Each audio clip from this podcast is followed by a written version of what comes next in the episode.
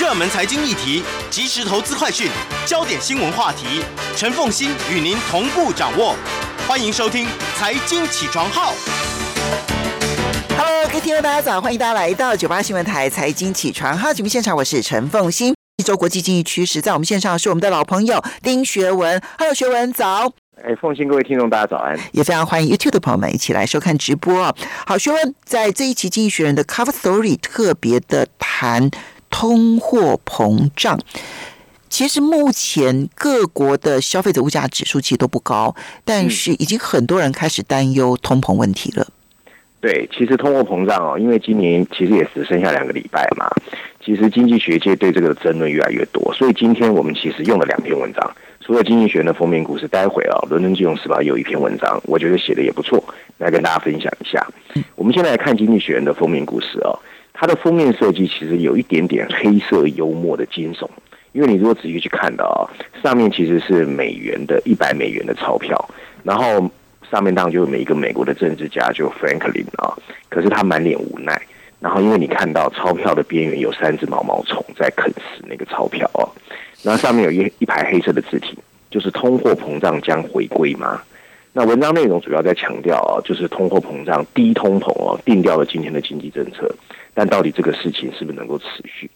然后呃，他这一次总共用了三篇文章啊，除了这个封面故事之外，还有二十页的 briefing 专文。因为在财经板块第一篇，还有一篇是谈生产力回归的问题。那个那一篇是比较正面的啦，哦，我们来看一下封面故事序论第一篇第十三页，它大标题就是封面啊设计上面的三个字，补充标题写的是啊，第一通货膨胀定掉了今天的经济政策，但政府应该未雨绸缪，万一这个情况不在的话，你要怎么应对啊？文章开始他说，经济学家哦都喜欢互相的反驳，但今天的他们几乎会异口同声告诉你。通货膨胀 is dead，已经死亡了。低通货膨胀的假设已经被纳入了全球范围的经济政策，还有金融市场之中。这正是中央银行在今天敢于放开手脚，把利率降到零，甚至购买大量政府债券的背后真正的原因。他还可以阐述，为了使经济免于被疫情摧残，政府为什么敢于进行这一次史诗般的支出和借贷狂潮。以及为什么富裕国家的公共债务都已经到了 GDP 的百分之一百二十五以上，大家也不会觉得很紧张。尽管在医院中接受 COVID-19 治疗的美国人已经超过了十万人，大家对投资收益的追求还是可以把 S M P 五百的指数推升到新高。唯一可以解释股市这么炽热的原因，就是所有人都相信二零二一年明年会迎来一个强劲而且完全没有通货膨胀隐忧的经济大反弹。嗯。然而，就像经济学人在这一次 briefing 专文中特别说明的一样，越来越多的不同意见者出现，这个世界有可能会从疫情反弹中迎来一个通货膨胀更高的新时代。他们的论点哦，现在其实还很难说服我们，但他们的论点也不能被完全视为空洞而且没有内容。即使债务库存如此之大，而且央行的资产负债表不停在膨胀，但我们被迫面对通货膨胀的可能性，好像还是不大。但是，与其忽略这个风险，政府应该及早采取行动，以确保自己有足够抵御这个通啊通货膨胀风险的能力。啊，自从柴契尔夫人警告价格和工资的恶性循环会威胁甚至破坏整个 society 社会以来，富裕世界就开始把低低通货膨胀视为理所当然。在这一次疫情爆发之前，即使是紧张的就业市场，也没有使物价上涨。现在则是更多的人面临的失业。许多经济学家认为，西方尤其是欧元区正在走向日本情况。日本早在一九九零年代就陷入了通货紧缩，然后就一直陷在了苦苦挣扎与物价上涨的幅度拉抬始终拉不起来的一个境地。想要预测这种趋势的结果，其实是缘木求鱼。金融危机之后，有一些鹰派人士认为，央行购买债券会重新点燃通货膨胀。如今他们看起来非常的愚蠢。今天通货膨胀论者的论点更加有力，其中的之一的风险就是明年通货膨胀爆发的可能性。与金融危机之后的时期不一样，由于银行一直在加大放贷，因此到二零二零年，富裕国家的货币供给量的衡量指标已经急剧上升。嗯，因为被疫情困在家里，人们无法花光所有的积蓄，银行的余额只好膨胀。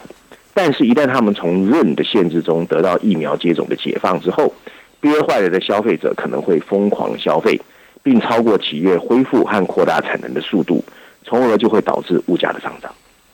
其实，全球经济已经显示出了遭受瓶颈困扰的迹象。例如，我们看到铜的价格已经比二零二零年初高了百分之二十五之多。这个世界应该能够应好好应对这个暂时性的通货膨胀爆发。但第二个通货膨胀的论点则是，由于结构性上涨压制通货膨胀力量的逆转，有可能会出现更为持久的价格压力。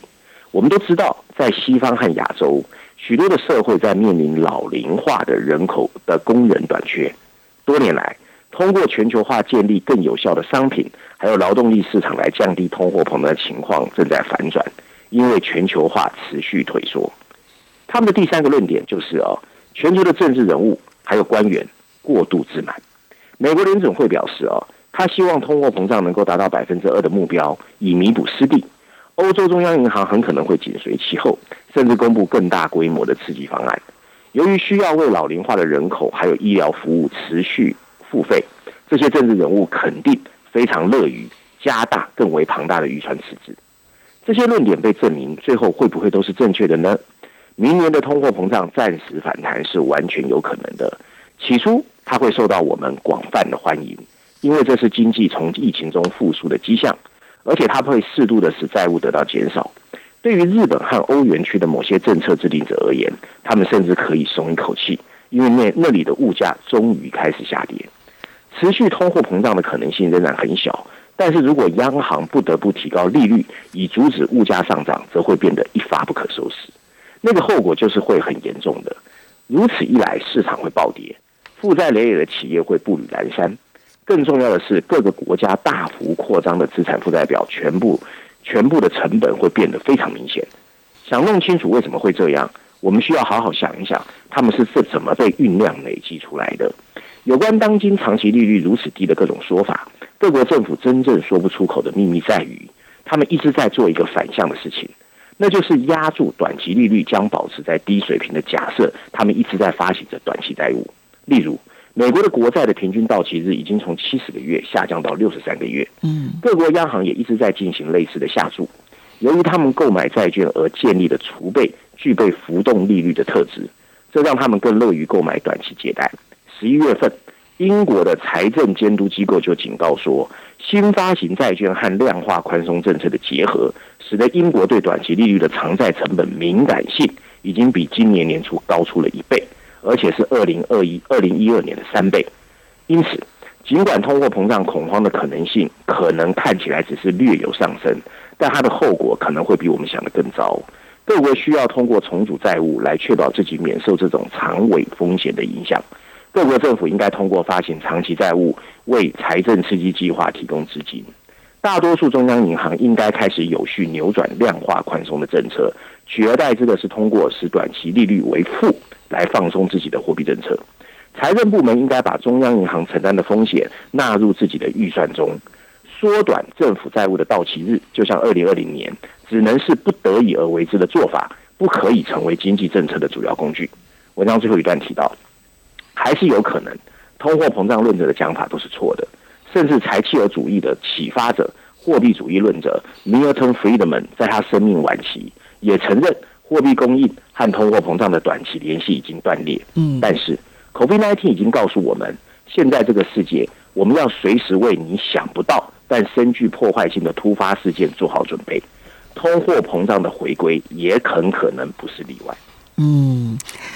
就像经济学人所说的，到目前为止，他所这个整理的三种有可能通货膨胀的论调，我也必须说到目前为止看起看不出来真的会实现的机会，对不对？哈，还没有还没有到可以说服人的这样子的一个程度。可是万一哦，万一真的出现了通货膨胀，我觉得一旦那个趋势出现的话，那这世界会很惨。嗯，因为这个债务的关系，我们要稍微休息一下，等一下回来。欢迎大家回到九八新闻台财经起床号节目现场，我是陈凤欣，在我们线上是我们的老朋友丁学文，也非常欢迎 YouTube 的朋友们一起来收看直播。好，学文，你刚刚提到的《经济学人》这一期的 Cover Story 特别的提到说。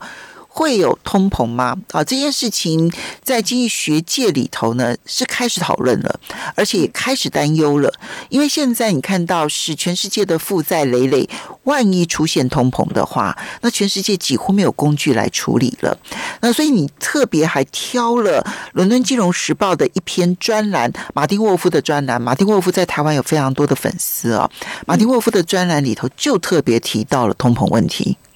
对，如果大家刚才听经济学人的文章哦，听得有点绕口，或者说他的经济延迟比较多，不过基本上以我的角度来说，我觉得里面的逻辑其实还蛮 make sense 的。那我们可以再看看《伦敦金融时报》Martin Wolf 用比较白话的方式，告诉我们为什么他也认为通货膨胀有可能回来。他的大标题哦下的是哦啊，为什么通货膨胀啊正在回归？他用的英文是 on the on the way back 啊。那还有一个补充标题哦，他甚至认为全球经济也许正在转向四十年前我们看到的那一次恶性通货膨胀哦，他讲的更凶狠哦。我们看看文章内容，文章一开始他就说，我们到底会不会重新进入这样一个时代，就会就是通货膨胀出人意外的高，而且不是我们熟悉的目前熟悉的这样子低于低的通通货膨胀。许多人一定认为不必担心，但大家要记住。四十年前那一次喊喊狼来了的那个男孩，最后被证明是对的。刚刚出版的一本书坚持这一次真的狼来了。值得注意的是，这本书认为，由于目前的财政和货币宽松政策，就像许多次战争的情况一样，通货膨胀很可能在战后会大幅上升，在二零二一年甚至很可能会超过百分之五，或者达到百分之十，那会改变一切的东西。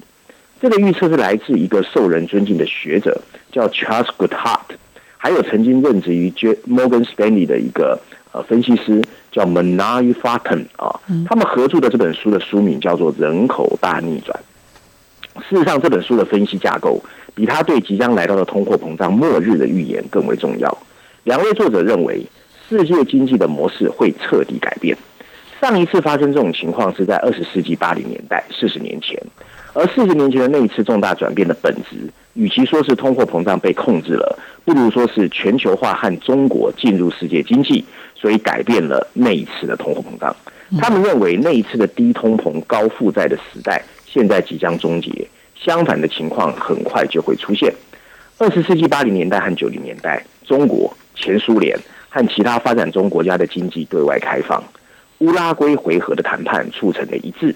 世界贸易组织 WTO 由此诞生，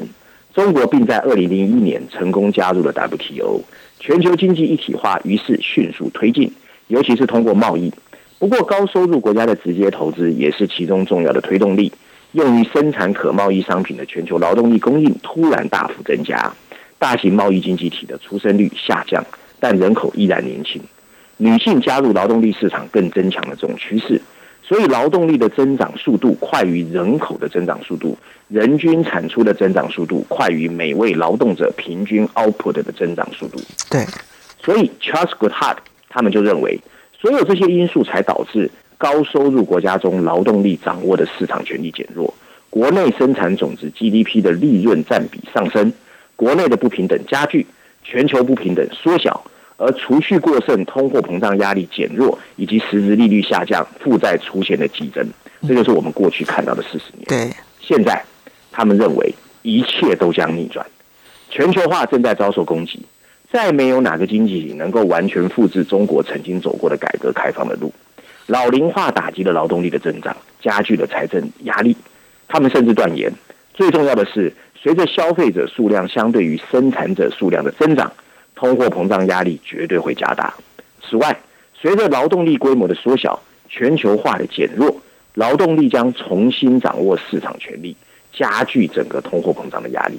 他们还补充，这些转变会造成巨大的政策困境，尤其是考虑到政府和非金融企业的庞大资产负债表。如果失业和通货膨胀之间的关系真的发生了像两个作者认为的那样不利的转变，央行很可能会为了控制通货膨胀。而开始收紧银根，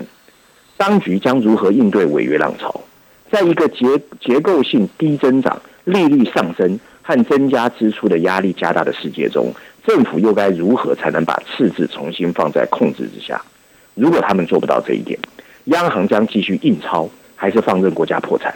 简而言之，我们是否会在更糟糕的情况下面临一九七零年的历史重演？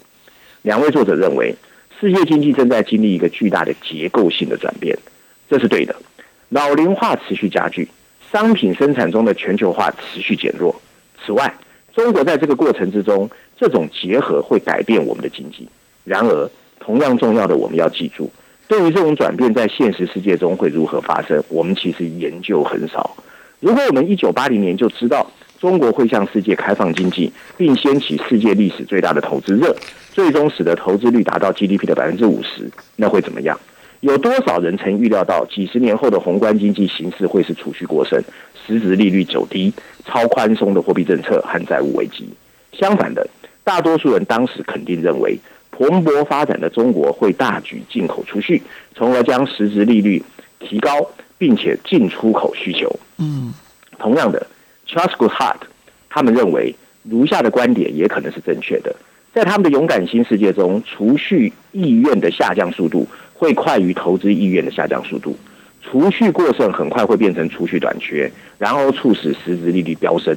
但储蓄意愿和投资意愿之间的差距又很小，取而代之的是，随着经济增长的放慢和资本财相对价格的下跌，在高收入的经济体中，企业的留存利润很可能会持续超过投资，中国企业也会跟着留存利率。如果这样，在很长一段时间，需求会保持疲软，实质利率可能保持低位。而所有这些经济体中，民营部门的巨额债务会进一步加剧整个的明显状况。我们甚至不清楚全球化是否是劳动力市场变化的主要历史驱动力，它只是一系列转变。新科技、公司治理中的股东价值最大化模式、金融的地位不断上升，以及不断增强的垄断力量，都是其中的因素。有理由对这些观点表示怀疑，但按照现在的推断，未来也是危险的。一九六五年，几乎没有人想到战后凯恩斯主义会那么快消亡。同样的，长时间内保持低位的世界可能会随时消失。大变化正在我们的世界发生，我们需要严肃面对我们的未来和过去会有什么大的不同。马丁沃夫也没有答案，对不对？他看了这两这这两位所写的这一本书，对于未来确实可能出现的那个变化感到混淆、矛盾。无所适从，嗯，我觉得我这样看起来，马丁沃夫他自己都没有把握，哎，对，就不过不过他会专门写一篇文章来把这个书的论点讲给我们听，代表跟我一样，我觉得在逻辑上是 make sense。当然，他后面有，当然他这书里头提到的，就是因为高龄化的关系，所以，嗯，他们就不再是劳动人口，对不对？哈，当高龄化的人不再是劳动人口，但他还是消费人口。其结果就是，我们有更少的劳动人口，但是更多的消费人口。这件事情会导致未来储蓄率就越来越低，然后到最后就会导致通膨的问题会变得越来越严重。可是，如果是通膨问题变得很严重的时候，各国是没有办法去处理它的，因为我们不知道在。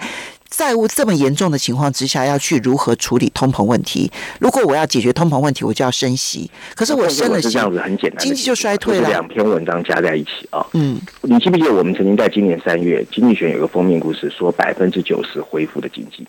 嗯，就是这个疫情在二零二零年，我们不可能完全没事，对，但是表面看起来没事。好，可是因为随着疫苗的出现，大家觉得没事了，所以消费会更用力。可是企业主，我曾经说过，他的 capacity 没有办法跟得这么快，他的全球化已经受伤了。所以，当你生产的东西赶不上大家要买的东西的时候，什么叫通货膨胀？就是我觉得东西会越来越贵，所以我赶快买，所以消费会加大，可是生产跟不上。所以，我觉得单纯以这个人的 behavior 的行为来看，哎，有可能。不过，他他在文章也说到。明年一定会有短暂的通货膨胀，可是大家会很高兴，哇，太棒了，经济复苏了。可是他担心的是，这个短暂的通货膨胀后面跟着来的是真的通货膨胀，还是还是继续短的通货膨胀？对，最近原物料的价格就是一个警讯。是的，铜啊、铁矿砂啦，如果你再看到一些农粮产品的这个价格的飙涨，俄罗斯现在要限制小麦出口，都是因为他们的粮价飙太高了，他受不了了。对啊，然后金融资产涨，房地产涨，大家觉得自己变更有钱，又更敢花钱。嗯，所以花钱的人很想花，可是 business 的人他不敢大规模再投资本支出啊，嗯因为他觉得这个世界不确定性太多，嗯尤其一球全球化已经不在，然后区域区域隔离又牵涉到政治，对吧？所以它是两个世界。所以它会有一个至少短短期的供不应求的状况是可预期的。对的，那供不应求其实就是通货膨胀嘛。对，这一点我们要注意了。唉，未来的世界变化就是不变的真理。好，来，接下来我们再来看到《经济学人》，你挑选了这一个序论的第三篇，谈 IPO 的繁荣能不能持续。过去这两年 IPO 狂潮，对，这也是一个大议题。嗯所以《经济学人》在这一本杂志啊，把它放在第二个重要的议题，用了两篇文章，嗯分别在序论第三篇第十四页，还有三个板块放在第一篇第五十七页啊。嗯，它的大标题写的就是 IPO 繁荣能不能持续？，IPO 就是初次股票上市。嗯是的。然后补充标题写的是从阿里巴巴到 Tesla，二零二零年就是一个资本募集的丰收年。企业在二零二零年发行了有史以来哦最多的债券和股票，再过来怎么办啊？我们来看看文章的内容啊。文章开始他说，过去十多年，许多金融界人士曾经担心 public company 就是上市的公司会越来越衰落，因为曾经很多的大企业通过股票回购来缩减它发行在外的资本基础，包括了数百家高科技独角兽在内，他们都不愿意上市，因为他们觉得上市太麻烦，而不想为了进行 IPO 挂牌的程序，他们也觉得很烦恼。这个结果就是我们看到了风险更大的资产负债表在初创企业，还有独角兽，以及一般投资者都被认为他们没有办法参与这些投资机会。这是在去年以前我们看到的世界，但今年整个大规模的资金募集扭转了整个的趋势。在过去几天，Tesla 刚刚宣布，它要再发行价值五十亿美元的新股，而食品配送公司 DoorDash 在美国的，它的 IPO 募集了三十四亿美元。而在香港，我们上个礼拜谈过，数位医疗京东健康成功募集了三十五亿美元，挂牌当天又上涨了百分之五十。嗯在经济学人这一次要复印之前，最大的独角兽公司 Airbnb，它的上市估值已经超过了四百亿美元。好，所以今年所以今年的 IPO 非常的热，而且呢，你可以看到来自于各个的独角兽的上市。我们要稍微休息一下，等一下回来来看，未来还可以继续复制吗？马上回来。欢迎大家回到九八新闻台财经起床号节目现场，我是陈凤欣，在我们线上是我们的老朋友丁学文。好，学文这边呢要特别跟大家介绍的《经济学人》的这一篇文章，谈的是初次股票上市，尤其这些独角兽的 IPO 初次股票上市的繁荣能不能持续？好，今年很热，那未来呢？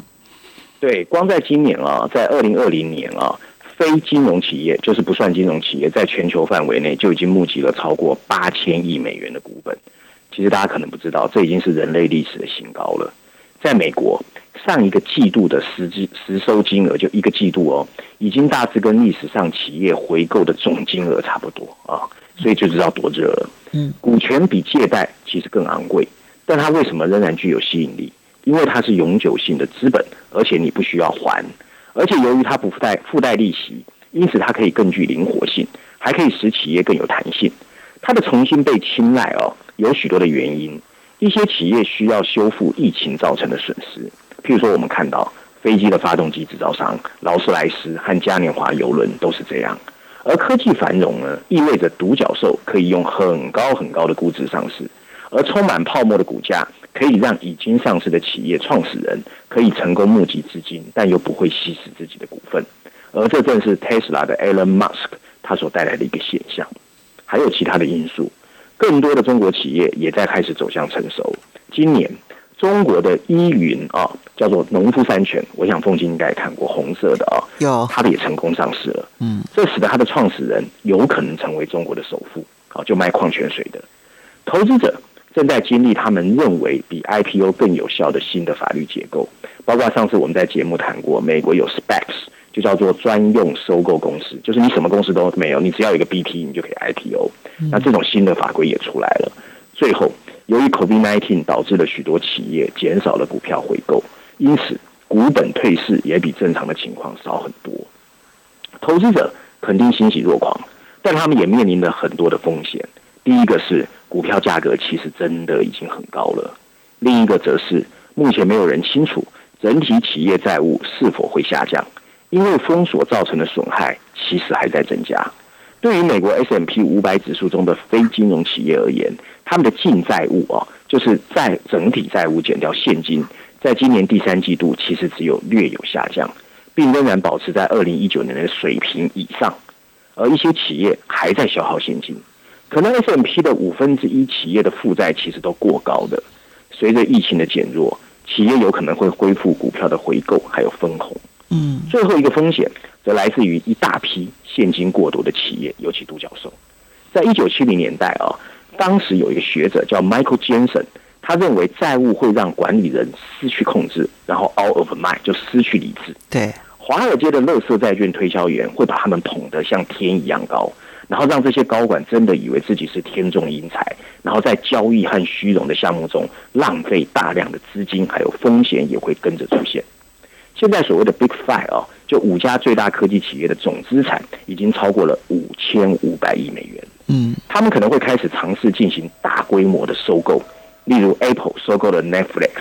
同时，一些新进上市的企业也拥有大量的资金，但却可以只赋予外部投资者有限的投票权。这会使得这些 CEO 再也不需要承担任何失败的责任。文章最后一段提到。各国政府其实应该欢迎股权投资的繁荣。多年来，自由主义者一直认为，复兴 IPO 的唯一方法是淡化公司的治理规则。今天，他们被证明是错误的。许多的政治人物积极在禁止股票回购，他们认为这是各种弊端的来源。如果政治人物真的想维持健康的股票市场，他们应该赶快改革相关的税法。几乎现在所有地方政府都通过利息成本的减免来促进发行债券，应该优先考虑消除掉债务的减免，然后让股权融资成为优先考虑的选项。而且它会带来另外一个好处，那就是这些赚来的钱有可能可以帮助政府去偿还现在自己都不知道有多大的巨额债务。嗯，好，这个是 IPO，有点沉重了。对。我觉得今天从通膨，然后讲到 IPO，现在可能面对的那个泡，其实就是一个泡沫化的一个前景啊。嗯嗯嗯，没关系。嗯，我刚才本来有点纠结啊，因为这一期的中国相关板块，我觉得真的蛮 boring 的。最近几期都蛮 boring 的，不是骂中国的新疆啊，就是骂习近平思想，然后。我我决定改讲另外一篇比较正面的哦，真的吗？你本来不是要谈说 今年太沉重了，好好吧？我就觉得那个二零二二零二零年过得已经这么辛苦了，感觉上二零二一年更糟糕的感觉哦。对，好，OK，我们来讲一篇这一本杂志里面 我觉得最正面的，在财经板块第一篇第六十三页，好，它是告诉我们哦，二零二一年 可能整个生产力会比我们想象的恢复的更快，所以是有值得高兴。它的标题下的是。一些值得我们高兴的理由，真的。然后补充标题写的是：疫情可能会很快让位给生产力快速增长的二零二一年，就是生产力明年会快速飙涨，因为企业采用了新的流程和科技，有迹象表明他们很快会产生具体的效益啊。那文章很长啊，因为时间我只能大概跟大家讲。他大概在告诉我们说，其实很多人对生产力复苏的前景都是很悲观的。因为过去十年，全球充满了科技上的宿命论。二零一三年，PairPay 的创办人还有创业家 Peter Thiel，他曾经在思索当代的科技进步时，发表了一段很有名的文字。他说：“我们这个世界需要的是能够在天上飞的汽车，可是我们得到的只有一百四十个字。这什么意思啊？因为一百四十个字就是 Twitter。Twitter 对。他说：Twitter 估值这么高，它对我们人类是没有贡献的。他批评人类放慢了进步的速度。”嬉皮文化代替了进步主义，创投热衷投资轻资产企业，其中大部分却是移动互联网企业。譬如说，我们知道的 Airbnb、Uber，所以这些企业对人类啊，也再也没有办法像马抽水马桶那样具有革命性的意义。在过去十年，而数据很大程度支持了这个充满悲观的观点。更糟糕的是，今年的疫情让一些人觉得经济过后，可能生产力的表现会更差。根据世界银行的研究，与还没有受影响的国家相比，在二十一世纪曾经受到流行疫情侵袭的国家，在疫情过后三年，它的劳动生产力会下降百分之九。可是，好消息来了，奇怪的事情正在发生。一九三零年的悲惨岁月之后，我们人类出现了历史上最不寻常的经济繁荣。在一个世代以前，几乎没有经济学家会相信电脑驱动的生产力能够让全球生产力提升到今天这么惊人的表现。今天很多迹象告诉我们，本世纪前二十年的经济和社会的创伤，可能很快就会在新的经济活力来到的时代，让我们充满愉悦。生产力是经济增长的妙方，加大劳动力或增加资本存量可以增加 output，但是除非找到更好的方法来利用这些资源。否则，这种贡献的作用边际效益会减低。对，而生产力增长是长期收入增长的最终来源。正如诺贝尔经济学奖得奖 Paul Krugman 他曾经指出的那样，这不是全部，但从长远来看，这就是全部。然而，经济学家对于如何提高生产力的了解比我们想象的要少。劳动力的提高似乎是随着教育文水平的提高、投资的增加以及采用新的科技就会产生。全要素生产力的提高，或者经济使用它生产性投入的效率，可能会发生商品的新方法，或者把稀缺资源从生产力低的地方重新分配到生产力高的地方。啊，那中间有一大段，他在讲那个生产力的东西，我就不讲，我直接讲结论啊。那结论就是他里面提的一些论文啊、说法啦，来证明哦。那他文章的最后他说，目前难以评估的是。把如此多的工作移到云端，对国民经济或全球经济生产力提高的影响，在那些大都会中，原本高昂的住房和财产成本使企业和工人没办法进入。或许企业和工人如今可以用更少资源完成更多的工作。例如，如果科技工作者可以在远端美国的海岸负担得起城市生活，他们可以更轻松地为顶尖企业做出贡献。那么，加州的严格分区规则就不是瓶颈。旧金山或伦敦的远程工作的增加，腾出的办公空间可能被确实需要工人在实物上工作时使用。除此之外，在政治允许情况之下，疫情对远程教育和远程医疗的促进，还可以推动服务业的增长，并在长期以来被证明无法提高生产力的行业实现规模经济。这些都不是理所当然的。好好充分利用民营企业在科技和产业累积的 know how，将要求政府在需求方面促进快速的恢复，例如对宽频这些公共产品进行投资，并集中精力解决许多学生遭受的教育短缺。新的生产力繁荣的原材料似乎都到位了，至少是过去二十年没看过的。今年的黑暗或许意味的是佛晓的即将来临，正面吧？可是我觉得他讲的也是有道理的啊。对啊，其实相形之下，你会感觉上面这一部分的评论反而是更加实实际面的，在实物面，就经济学家其实对于生产面的那一个生产力的提升，到底是怎么提升的，是没有概念的。所以，所以你只能够用很多抽象的啊，这个货币供给啦、财政政策啦，然后这些东西，然后去统合出他们的经济发展的前景。可是，其实，在刚刚前面那一本书里头，《人口大逆转》当中呢，真正的问题有一点他没有纳进去，就是科技所带来的生产力的成长可以弥补劳动力的不足。这件事情其实他没有被纳进去。对的。好，非常谢谢学文带来这几篇文章，也非常谢谢大家的收听收看，我们下次再见。